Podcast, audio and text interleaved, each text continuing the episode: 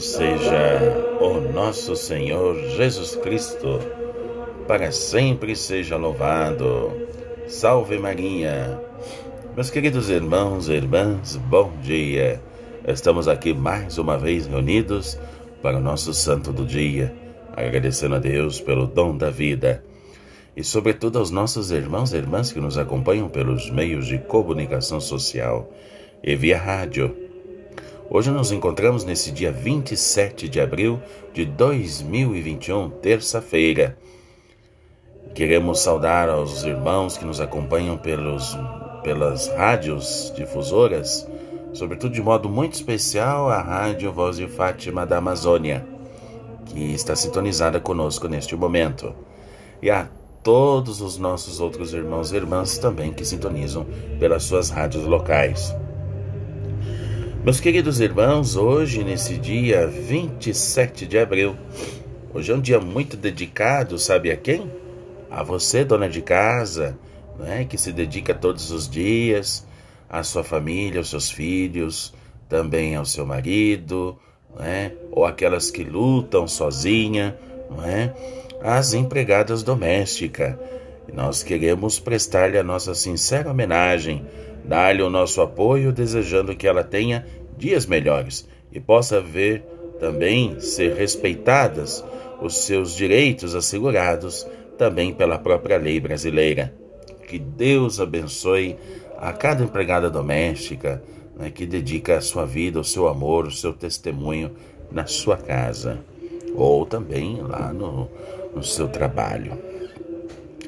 Hoje nós iniciamos neste dia a nossa viagem, nós vamos partir para a Espanha, onde encontramos a figura de São Pedro Armengol, do século 13 a 14, que muito sofreu na África pela libertação dos cativos. Ele foi uma figura muito emblemática para ajudar essas pessoas que mais necessitavam e foi de fato uma luz de Deus no meio deste povo africano. Hoje também nós queremos agora partir para a Itália e recordar aí na bela terra da Toscana, celebrando hoje uma grande santa chamada Santa Zita, a simpática e protetora das empregadas domésticas. Por isso que hoje nós mencionamos as empregadas domésticas. Apesar de tão humilde e tão trabalhadora, ela se privava do alimento que lhe cabia, para dá-lo às companheiras empregadas também a elas. E sabia ainda economizar seu repouso para estar toda manhã na igreja a fim de rezar mais. Né? Ao lado de Santa Zita, convém colocar a serva de Deus também, não é? Maria Luísa Trichet, que é da França, não é? é conhecida como a primeira das filhas da sabedoria, uma congregação de religiosas. Após um período de dez anos em que serviu com amor, e, sobretudo aos doentes, acabou por fundar uma congregação dedicada à assistência aos enfermos. Ela morreu no ano de 1759. Enfim, também vamos lembrar hoje um mártir, é um bispo chamado São Antimo. Era extremamente fino e de tal delicadeza que chegou a oferecer sua própria casa para acolher e receber aqueles que vinham matá-lo, para vocês terem uma ideia. E hoje também não poderia esquecer uma, um título de Nossa Senhora chamada de Montserrat, que tem em algumas comunidades ou paróquias, né, vamos dizer assim, e também até catedrais, não é? Ela é padroeira da Catalunha, é? na Espanha. O mosteiro de Montserrat situa a 40 quilômetros da costa mediterrânea, perto de Barcelona, entre penhascos, que seria o Cerrado. Daqui o nome de Monte Serrat, por isso é o nome, Monte Cerrado, não é? Em catalão. Deu uma beleza extraordinária é o centro de peregrinações conhecido mundialmente, no qual se venera a imagem romântica da Virgem de Montserrat, que os fiéis invocam carinhosamente como La Moreneta, assim se diz na língua espanhola, pela cor escura do seu rosto. Para vocês entenderem que a lenda, ela atribui a São Lucas a autoria da Santa Imagem, escondida numa cova, perdão, escondida numa cova durante a invasão dos árabes, teria sido descoberta milagrosamente por uns pastores.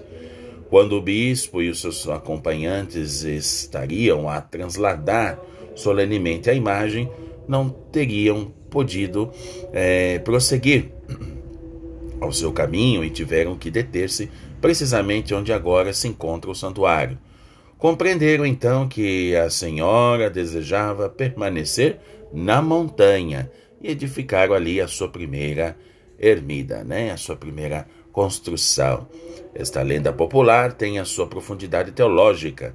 Maria escolheu este lindo lugar para se sentir próxima dos seus filhos e atraí-los a Jesus, seu Salvador. Assim compreendeu e expressou em palavras inspiradas nosso querido Papa João Paulo II na sua peregrinação a Monte Serrat, no dia 7 de outubro de 1982. Ele diz: Monte Serrat figura felizmente entre aqueles santuários que tive o gosto de qualificar como sinais de Deus, da sua irrupção na história humana. Portanto, os monges beneditinos que estão ao serviço desse santuário, que estão lá, desde o século XI, são testemunhas das inumeráveis conversões que, por intercessão da Santíssima Virgem, se operam nesse lugar santo.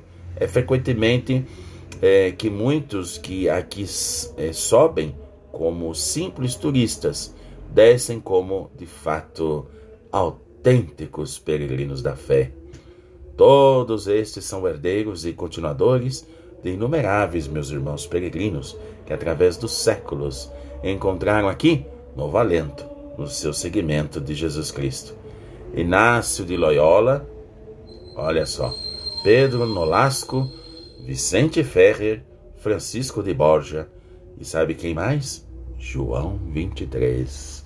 É, meus irmãos, olha só quanto testemunho e história para nós hoje, nesse dia 27. Portanto, servir aos humildes, aos doentes, às empregadas domésticas, é, de fato, meus irmãos, também servir aos inimigos. É isto que nos leva ao coração do Evangelho.